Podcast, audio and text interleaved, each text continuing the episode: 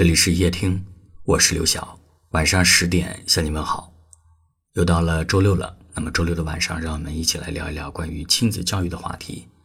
今天晚上要跟大家分享的是，让孩子吃这三种苦，是他们一生的福气。最近啊，有一个童工火了，一个六岁的小男孩，在暑假期间呢，跟着妈妈去工厂体验生活。小朋友做的有模有样，动作十分认真。只不过呢，工作了一会儿之后，男孩满头大汗地说：“钱真的不好挣啊。”这位妈妈的特殊的教育方式在网上引起了热议。有人说，用亲身体验的方式让孩子知道生活不易、挣钱不易，这比说教多少次“粒粒皆辛苦”更能够让孩子感同身受。吃苦教育有没有必要进行？这是无数家长的困惑。其实，所谓的吃苦教育，并不是传统意义上的吃糠咽菜、挨饿受冻、摧残体力。它的重点在于教育，让孩子在不同的生活问题当中理解深刻的生活哲理。革命时期，咱们中国有一句老话叫“有困难要上，没有困难制造困难也要上”。生活中的很多家长也会刻意制造问题，提前让孩子体验生活的苦。但是到了孩子真的遇到问题的时候，反而去怕孩子受到伤害。所谓的吃苦教育没有必要太过于刻意，相反，我们应该自然的去面对孩子成长过程当中会遇到的各种麻烦，不用故意给这些小树苗棒打摇晃，而是让自然的风雨给他们自然的磨砺，让他们学会面对风雨，深深的扎根地下。我们成年人经常感叹人生实苦，生而为人。谁也不是容易的，孩子也是一样的。成长过程当中遇到的这几种苦，再心疼，咱们也要让孩子去亲自去尝一尝。第一重苦叫坚持的苦。从小到大，不管我们做任何事情，都会经历一个从激情满满到热情褪去的阶段。当热情不在了，靠着毅力坚持的时候，真的很痛苦。可是走过了痛苦，就能够收获豁然开朗。坚持的苦，必须要让孩子吃的。坚持过阴雨，才更能够体会到彩虹的夺目。去年，刘欢在《歌手》当中接受采访的时候，谈到女儿的教育，很是后悔。他说：“我和太太都奉行快乐教育，不强迫孩子做自己不喜欢的事情。他从小音乐感悟能力很好，记忆力也特别好。”很多复杂的音程听两遍基本都能够唱下来，但是他经常懒于练琴，我们也不曾刻意强迫。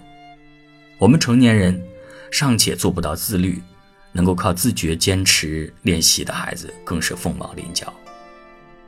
孩子的判断力对未来的把控力都很弱，我们做家长的就是要做好引导，要帮助孩子去学会坚持。很多家长都会和刘欢一样，觉得要尊重孩子，要快乐学习，所以孩子一喊苦，一说没有兴趣的时候，就都打了退堂鼓。尊重孩子与逼他们一把并不矛盾，我们可以不逼迫他们考级，不逼迫他们一定要达到什么样的结果，但是要求他们一定要尽力而为，坚持下去。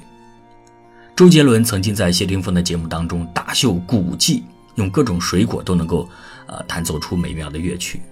钢琴跟他在一起，就像是他身上的一部分，行云流水，运用自如。谢霆锋不禁的感慨：后悔没有像你一样啊，听妈妈的话。周杰伦小时候练琴全靠妈妈，一根藤条在后面逼迫。他也曾经怀疑，为什么别人能够在外面玩，而我要每天练琴？那么现如今，他要感谢他妈妈的坚持，也感谢自己的坚持。《游褒禅山记》中说呀：“视之奇伟龟怪。”非常之观，常在于贤远，而人之所罕至焉，故非有志者不能至也。我们让孩子做事要坚持，不是为了让他们去承受皮肉之苦，而是让他们体会到与自己赛跑的过程；不是为了让他们一定要成为成功者，而是让他们学会任何事情坚持到底就会有收获。品尝坚持的苦，让孩子品格坚毅，遇到更好的自己。第二种苦，叫挫败的苦。人生不如意之事十之八九，我们要教会孩子走向成功，更要让孩子学会如何面对挫败。二零一零年的升学季就发生过这样一则令人痛心的新闻：上海华师大二附中一位尖子生成绩优异，经常代表学校参加各种竞赛。高考之前，由于没能够被清华大学提前录取，选择了轻生，没有被清华录取，可是他却被北大心理系录取了。这也是无数人不能仰望的高度呀！可是他还是选择了从高楼一跃而下。每个孩子都有全力以赴的过程，如果失败了，那如何面对呢？我们要教会孩子的是：事与愿违时，如何面对挫败感。也许我们的孩子不会因为清华北大这样的事情黯然伤神，可是一个孩子成长过程当中的挫败感经常会出现。妈妈。小朋友不喜欢跟我玩，妈妈，我好不容易搭好的积木突然倒塌了。妈妈，这次比赛我输得一塌糊涂。妈妈，我这次考试退了十多名。这些细微的小事都是孩子内心非常失落的时候，让孩子坦然的去面对不如意，给自己找到新的出口，是孩子一生的财富。阿德勒在洞察人性当中给了三个小建议：首先要同情和理解孩子。不是告诉他失败了没关系，失败了怎么会没关系呢？而是告诉他我懂你，我知道你很难过，我如果是你也会很伤心，毕竟你费了很多心血。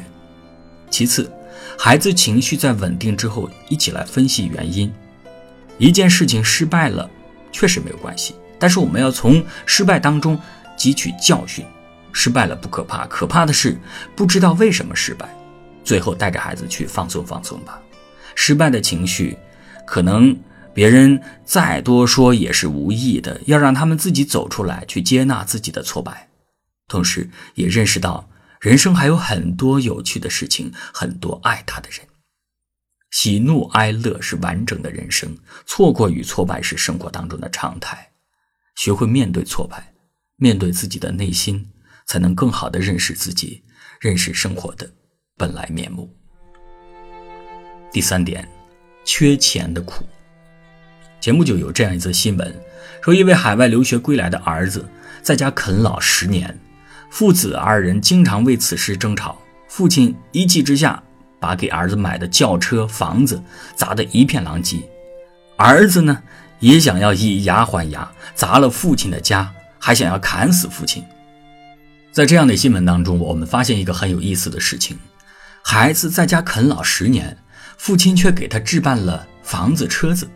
这个孩子从来都不知道自己是缺钱的，他也许一直以为父亲的财富、父母的财富就是自己的。总是听老人说：“啊，现在的孩子生活条件太好了，所以不思进取。”这样的说法把所有的人一棒子打死是不对的，可是却不无道理。很多孩子，父母把所有的物质都置办齐全，让他们不知道钱是什么概念，不知道多少钱能做多少事。让孩子认识金钱吧，认识金钱与收获的关系，知道没钱的时候应该怎么样去获取，也让他们体会一下自食其力的兴奋感。我有一个朋友，家住六楼，没电梯，每天下楼扔垃圾真的是一件苦差事啊。他想到了让儿子挣钱的方法，他就挑选了两样大家都不愿意做的家务作为奖励的依据。啊，他跟儿子达成共识，扔一次垃圾一块钱，洗一次碗一块钱，攒下来的钱可以买自己喜欢的东西。